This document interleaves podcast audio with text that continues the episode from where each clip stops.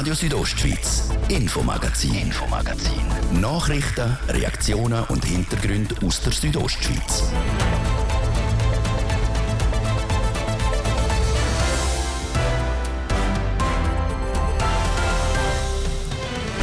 SP Graubünden hat heute im Grossen Rat wählen, dass der Kanton ein grösseres Loch in der Kasse soll dürfen haben.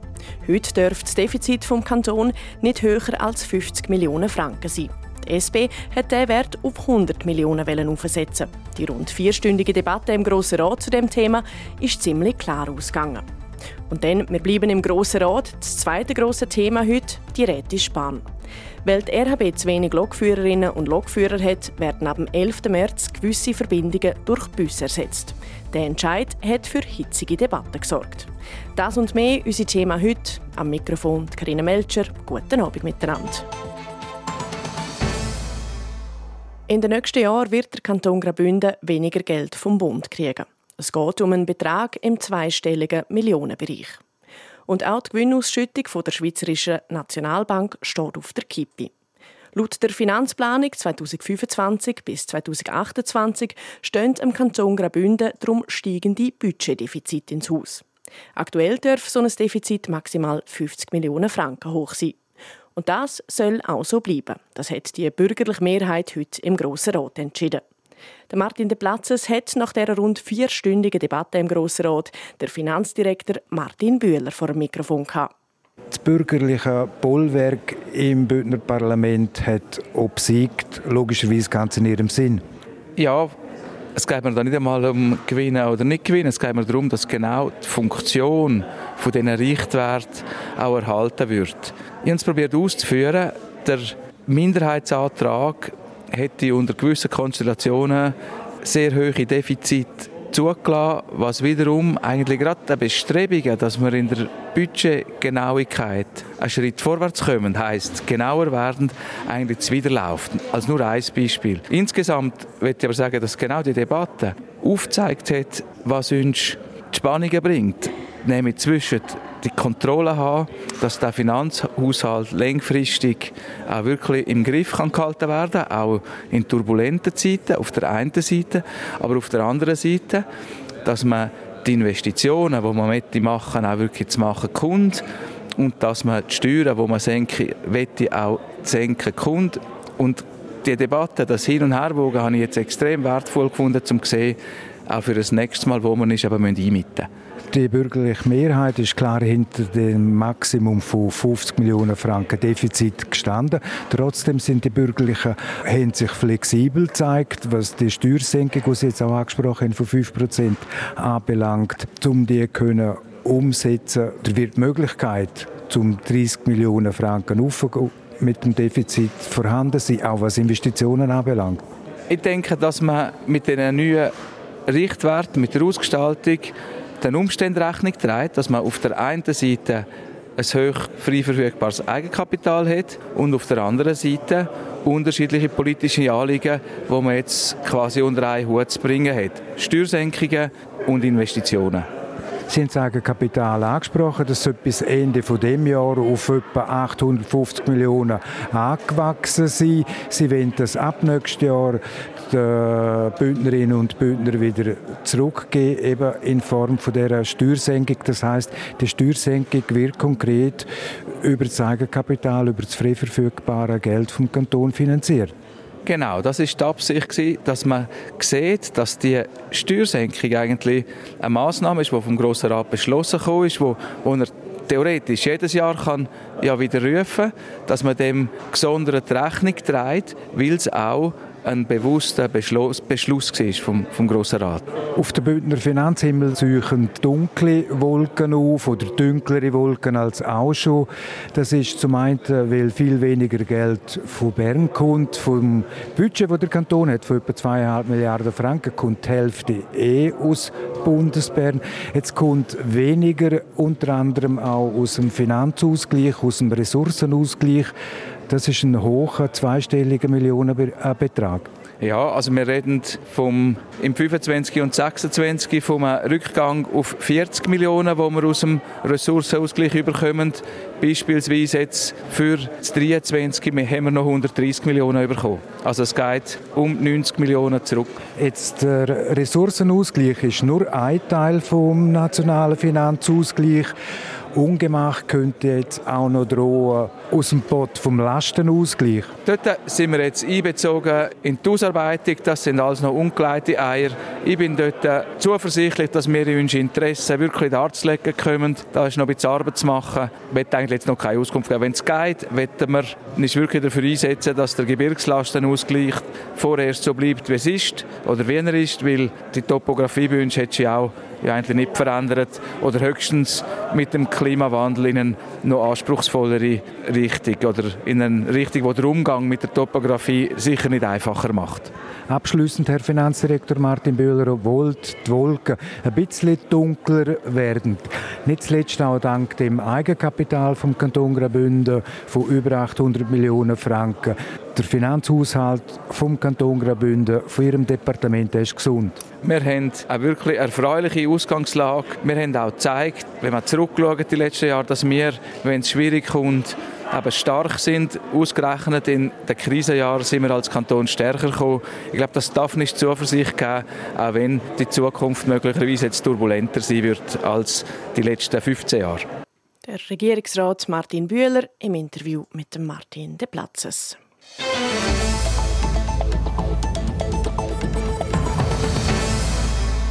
Die Rätische Bahn ist heute das grosse Thema im Grossen Rat. Nicht nur in der Fragestunde, wo sich knapp ein Drittel der Fragen mit den sogenannten Produktionsanpassungen der RHB befasst haben, sondern auch wegen einer Resolution vom Erstunterzeichner Reto Krameri. Zur Erinnerung, die RHB plant, gewisse Verbindungen ab dem 11. März durch Bus zu ersetzen, weil ihr das nötige Lokpersonal fehlt. Betreffen tut das rund 3% vom ganzen RHB-Angebot. Der Entscheid der ist heute hitzig debattiert worden. Die Manuela Meuli hat einen Blumenstrauß von den Wortmeldungen zusammengetragen.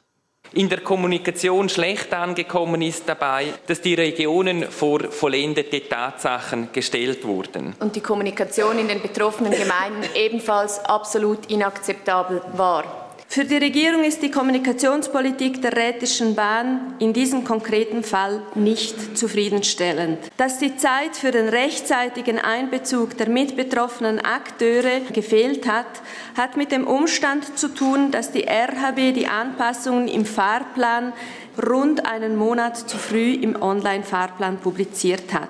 Der Regierung ist es ein großes Anliegen, dass solche Fehler in Zukunft nicht mehr passieren werden. Wir haben das Gefühl, dass jemand die Aufgabe nicht richtig gemacht hat und deshalb bitten wir die Regierung auch, die Sache zu überprüfen. Der Leistungsabbau erfolgt wieder einmal zuerst in den Randregionen und nicht auf den zuletzt ausgebauten Linien. Bei den betroffenen Schülern und Pendlern löst dies verständlicherweise Frust aus. Und ich frage mich, wo bleibt hier der Service Public? Sie schmerzen diejenigen, die auf den öffentlichen Verkehr angewiesen sind. Sie möchten einfach mit dem öffentlichen Verkehr an ihren Zielort gelangen und hierfür müssen die Verantwortlichen über die Bücher. Die Halbstundentakte sind so aufgebaut, dass sie in verschiedene Transportketten der Grundversorgung eingebettet sind. Es ist also nicht so, dass bei der Grundversorgung abgebaut wurde, um in anderen Regionen den Halbstundentakt beibehalten zu können. Was wir nicht wegdiskutieren können, ist der Fakt, dass wir offensichtlich einen Mangel an Lokführerinnen haben. Von heute auf morgen zaubern wir keine Lokführer aus dem Hut. Die RHB hat zu wenig Lokführer, um das vom Kanton Graubünden bestellte Angebot zu erfüllen. Für die Zukunft appelliere ich aber eindringlich an die RHB, künftig so weit vorauszuplanen, dass ein derart gravierender Personalmangel nicht mehr vorkommen wird. Offenbar zeichnete sich das Problem des Lokführermangels schon länger ab. Der Verwaltungsrat hat in diesem Bereich versagt. Er hat zugestandenermaßen etwas kommen sehen, nicht eingegriffen und damit nicht geführt. Normalerweise sprechen die Verwaltungsräte der Rheinrätischen Bahn nicht bei Bahnthemen und Beatrice Baselge und ich haben uns das sehr gut überlegt. Niemand hat sich solch einen Schritt gewünscht. Und es wurde mit allen Mitteln versucht, möglichst wenig einschneidende Maßnahmen umsetzen zu müssen. Und dennoch hatten die Bahn und die Eigner keine Wahl mehr. Meine Kollegin im Verwaltungsrat hat erklärt, dass Ausnahmesituationen auch Ausnahmen von uns verlangen, sodass wir heute hier sprechen. Die RHB hat den Fachkräftemangel früh erkannt und auch Gegenmaßnahmen eingeleitet. Was aber nicht vorauszusehen war, ist die Tatsache, dass die Südostbahn einen Standort Kur aufgebaut hat und aktiv eine große Anzahl ausgebildeter RHB-Lokomotivführer abgeworben hat. Wir haben Verständnis, dass zum Schutze der Lokführer gewisse Einschränkungen im Bahnverkehr hingenommen werden müssen. Wir haben auch noch niemanden gehört in dieser Diskussion, der oder die nicht der Meinung wäre, dass die Situation nicht unschön sei. Nur nette Gespräche allein reichen nicht. Es braucht eben auch ein Zeichen von Seiten des Parlaments. In der Schlussabstimmung hat der Grosse Rat die Resolution in abgeänderter Form mit 51 Ja zu 49 Nein-Stimmen überwiesen. Konkret fordert der Grosse Rat jetzt die Bündner Regierung und die RHB auf, dass sie die Produktionsanpassungen nochmal überarbeiten. So, dass es möglichst keine Einschränkungen für die Pendlerinnen und Pendler gibt, die auf den ÖV angewiesen sind. Zum Beispiel Schülerinnen und Schüler. Eine Resolution ist eher ein stumpfes Messer. Ein Beschluss wie der heute zu der RHB ist zwar von politischer Bedeutung, rechtlich aber nicht verbindlich. Die Bündner Regierung müsste damit gar nichts unternehmen. Wie stumpf der knappe Entscheid mit Blick auf die Regierung ist, darüber hat Martin de Platzes mit dem Mitte-Grossrat Reto Krameri geredet. Eine Resolution hat politische Bedeutung, aber die Regierung, die Exekutive, muss das nicht umsetzen. Das ist so. Es ist eine Kundgebung vom Grossen Rat. Das ist ein Wunsch, ein Zeichen vom Grossen Rat, das wir hier ausgesendet haben, dass wir sagen, wir wollen gewährleistet haben, dass Schülerinnen, Schüler, Arbeitnehmerinnen und Arbeitnehmer rechtzeitig an den Arbeitsplatz mit dem Zug kommen Aber die Regierung kann natürlich so einen Ausdruck vom Grossen Rat auch nicht einfach ignorieren. Also das ist ganz klar. Das Parlament hat in einer Mehrheit entschieden, äh, gesagt, wo geht der Weg durch und der Entscheid, der bindet so durch die Regierung, aber auch die Räte Bahn, weil sie ist ja auch in Pflicht genommen da mit dieser Resolution. Die verschiedenen Regionen, die vor allem betroffen sind von diesen Verbindungsstreichungen, die haben schon Gespräche mit der Rätischen Bahn. Aber nette Gespräche, höfliche Gespräche allein, das lange nicht. Bis jetzt hat es kein Resultat gegeben, positive Resultate. Das ist so. Wir haben bis jetzt noch keine Rückmeldung. Man hat bei der Ethischen Bahn uns gesagt, man nimmt unsere Wünsche und Anliegen ernst. Das äh, schätzen wir auch sehr. Auch der Austausch, den wir hatten, war sehr konstruktiv mit der RHB. Man hat das auch berücksichtigt, dass es Leute gibt, die zwingend auf den öffentlichen Verkehr angewiesen sind.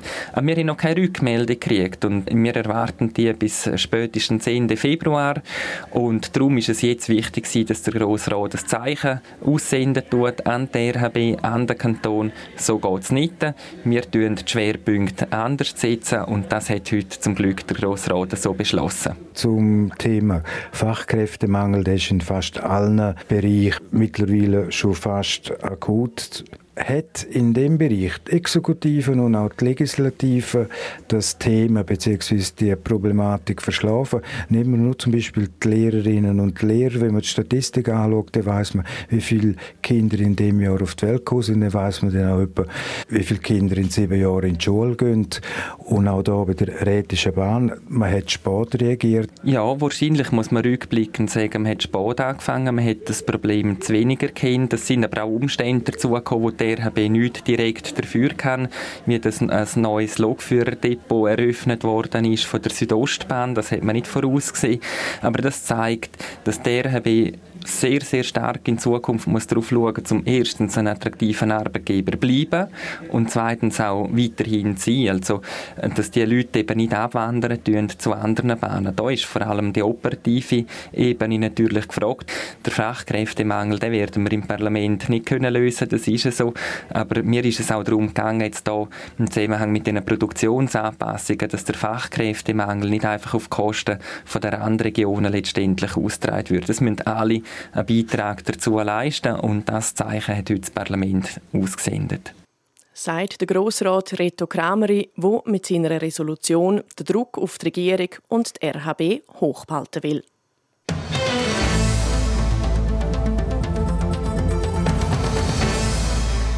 Es ist ein rechts Hin und Her, seit die Churer Stadtklimainitiative vor gut einem Jahr lanciert worden ist. Die will eine grünere und ruhigere Stadt Chur. Mit dieser Initiative ist der Churer Stadtrat nicht ganz einverstanden und hat darum einen Gegenvorschlag gemacht. Daraufhin hat es dann eine zweimal Ja-Kampagne für die Initiative und für den Gegenvorschlag gegeben und heute ist eine zweimal Nein-Kampagne lanciert worden. Was es mit dieser auf sich hat und wer dahinter steht, im Beitrag von Luciano Cherry. Durch die Stadtklimainitiative sollen in Chur jedes Jahr 1% der Fläche von allen Strassen in sichere Fuß- und Velowege, Begegnungszonen oder Grünflächen umgewandelt werden. Und das zehn Jahre lang. Mit dem ist das überparteiliche bürgerliche Komitee vor neuer Kampagne zweimal Nein zur Stadtklimainitiative nicht einverstanden. Mit Unterstützerin der Kampagne ist auch die Grossrätin und Präsidentin der SVP Chur, Sandra Adank. Die Initiative würde die Stadt Chur mit 35 Millionen zu viel kosten. Das ist aber nicht das Einzige. Weiter ist für uns ein Punkt, dass so viele Grünflächen zusätzlich geschaffen werden. Das ist Raum, wo auf anderen Bereichen natürlich verloren geht. Und auch aus Sicht vom Gewerbe muss ich sagen, also wenn extrem viele Parkplätze auch dieser Situation oder dieser Initiative zum Opfer fallen, dann haben wir jetzt aus meiner Sicht als Gewerbler einfach ein Problem. Also wie lösen wir es? Und man sieht auch aus anderen Städten, dass eben genau das sind die Herausforderungen gibt, die das Gewerbe dann auch stark einschränken. Auch der Churer Stadtrat ist nicht einverstanden mit der Initiative. Wegen dem hat er letzten Oktober einen Gegenvorschlag gemacht. Der will nicht, dass extra Strassen aufgerissen werden, um mehr Grünfläche zu machen. Sondern, wenn eine Straße sowieso umgebaut werden müsse, soll dann geschaut werden, ob auch etwas für das Klima oder die Verkehrsberuhigung gemacht werden kann. Doch mit dem ist das Komitee vor zweimal Nein-Kampagne nicht zufrieden, wie die Mitunterstützerin Sandra Adan gesagt. Der Gegenvorschlag wird in einem Haufen Punkten ja auch schon umgesetzt. Also das ist ja nicht eigentlich eine, eine gravierende Änderung zu dem, was wir jetzt schon machen. Und auch da, das kostet uns zusätzlich nochmal 10 Millionen Franken. Und wir sind der Meinung, dass, wie gesagt, der Weg, den wir eingeschlagen haben, nicht der falsch ist, sondern dass man den einfach weiterverfolgen soll, ohne dass man jetzt noch eine Klimainitiative oder eine Stadtklimainitiative lanciert. Gleicher Meinung wie Sandra Adank ist auch der FDP-Gemeinderat, der Rainer Goth. Er ist Teil vom überparteilichen Komitee von SVP und FDP, wo gegen die Stadtklimainitiative ist. Auch wenn nicht alles daran falsch ist. Auch ich will eine schöne Stadt. Äh, Grün gefällt mir auch, oder? Es geht einfach darum, dass es einen Haufen kostet und dass man bestehende Infrastruktur eigentlich vernichtet, wo nicht nötig ist. Es langt, wenn man im Rahmen von bestehenden Projekten eigentlich immer schaut, was können wir noch machen zusätzlich. Das Komitee vor Kampagne «Zweimal Nein zur Stadtklimainitiative» täge in nächster Zeit noch Flyer an die Churer Bevölkerung verteilen und nehme noch bei der Podiumsdiskussion der Initianten teil. Ob die Initiative und der Gegenvorschlag angenommen oder abgelehnt werden, über das kann die Churer Stimmbevölkerung am 3. März abstimmen. Heute ist Valentinstag, quasi der kommerzielle Tag der Liebe. Ein beliebtes Geschenk bei vielen ist immer noch ein Blumenstrauß. In den Blumenläden ist darum zünftig etwas los heute. Ganz so rosig wie früher läuft der Valentinstag aber nicht mehr für die Blumenläden. Tarina von Weissenfluh hat sich bei ein paar Bündner und Glarner Blumenläden umgelost. Rosa, Tulpen, Orchideen. Viele Leute verschenken am Valentinstag Blumen. Wenn auch nicht mehr so wie früher, sagt Franziska Trottmann, Besitzerin vom Glarner Blumenladen Verde. Der Valentinstag selber ist vor 20, 25 Jahren der Top-Tag bei uns. Und das ist schon nicht mehr ganz so der Fall. Der Valentinstag ist sehr schwierig geworden für uns zu planen, weil es nicht alle Jahre gleich läuft. Vor allem kommt heutzutage mehr Kundschaft spontan in den Laden, anstatt Blumen vorher zu bestellen. Darum macht Franziska Trottmann vorsorglich 50 Blumensträuße parat. Und zwar alle möglichen Sorten wird immer wieder anders gefragt, auch Frühlingssträuße, weil es natürlich anfangs vom Frühling ist. Vor allem, weil wir auch die Erfahrung machen, dass bei jungen Rosen gar nicht mehr wirklich so im Trend liegt, sondern wirklich lieber so klein schlichtere Blüten gefragt sind. Aber Valentinstag ist halt die Rotrose nach wie vor Symbolik von der Liebe. Von der Rosa hat sie einmal einzelne parat. Es kaufen die bei ihr vor allem Männer ab 40 Blumen, sagt Franziska Trottmann. Die Romana Jos, Mitbesitzerin von Jos Floristik und Innenbegrünung in Chur, hat am Valentinstag verschiedene Kundschaft im Laden. Am Valentinstag ist es auch schön, weil wir dann schon viel verliebte Leute im Laden haben. Oder wir haben natürlich auch derige, die vielleicht gerade einen Hochzeitsantrag machen zum Beispiel. Oder wir haben auch gemischt, Frauen, Junge, Ältere, wo vielleicht jetzt der Freundin, der Kollegin im Geschäft etwas mitbringen, ein Chef oder Angestellter eine Freude macht. Gerne gekauft werden die Trockensträuße, also Blumensträuße aus getrockneten Blumen. Der beliebte Klassiker ist aber immer noch ein Strauß rote Rosen. Der Laden vor Familie Jos gibt es schon seit über 100 Jahren und in dieser Zeit hat sich das Geschäft mit dem Valentinstag verändert. Ja, vielleicht ist es so, dass früher mehr bestellt worden ist. Jetzt ist es mehr so ein eine spontane Sache, aber es ist halt beim Valentinstag, es empfinde ich das sowieso so, dass man da in den Blumenladen reinkommen und das ganze Sortiment sehen, was für Möglichkeiten es bestehen zum Kaufen, ob es fertige Sträuße sind oder Schnittblumen. Im Jos Floristik und Innenbegrünung werden etwa 40 Sträuße, 40 Täschchen mit Tulpen und ein paar Gestecke in Herzform parat gemacht. Auch im Blumenladen Belverde in St. Moritz wird fließig für den Tag vorbereitet. Die Ladenbesitzerin Irmi Dori zählt auf. Wir haben sehr viele Blumensträuße, die wir schon vorbinden, Rosensträuße, gemischte Sträuße, Frühlingssträuße, dann haben wir eine große Anzahl kleine Gesteckli und was halt am Valentinstag sehr beliebt sind, sind die Blumenherzen. Auch wenn bei Ihnen viel bestellt worden ist, am meisten Leute kaufen die Blumen spontan im Laden. Sie müssen die drum eine Auswahl parat haben. Wir haben Tausende von Rosen und das dann äh, kann man nie so ganz genau berechnen, aber wir tun halt dann auch die Rosen, die übrig sind, trocknen und machen den Trockengesteck dann im Sommer davon. Also man schaut schon, dass man möglichst die, die Ware weiter verarbeiten kann und nicht, dass sie gerade im Kompost landet. Das wäre ja schade. Der Valentinstag ist ein wichtiger Tag im Floristenkalender, meint Irmi Tori. Er sieht mitten in der engen Diener Wintersaison und es ist ein Tag, wo sehr viel laufe. Auch für den Blumenzauber in Obersachsen ist der Tag der Liebe wichtig, sagt Ladenbesitzerin Katja Henny. So können wir auch über den Winter Blumen verkaufen. Es sind hauptsächlich Showmänner, die Blumen kaufen können. Aber eigentlich ist es das Tag der Liebe. Und da dürfen ja eigentlich auch die Frauen den Männern Blumen schenken. Oder man kann ja auch in einer Freundschaft Blumen weitergeben. Und tatsächlich, es verschenken die auch immer mehr Frauenblumen an Valentinstag. Sonst hat sich nicht viel verändert, sagt Katja Henny. Am beliebtesten sind immer noch die rote Rose. In dem Punkt sind sich alle vier Ladenbesitzerinnen einig. Und vom Tag der Liebe am heutigen 14. Februar ist morgen am 15. Februar der Tag der Singles. Für alle, die den Tag heute nicht unbedingt feiern wollen.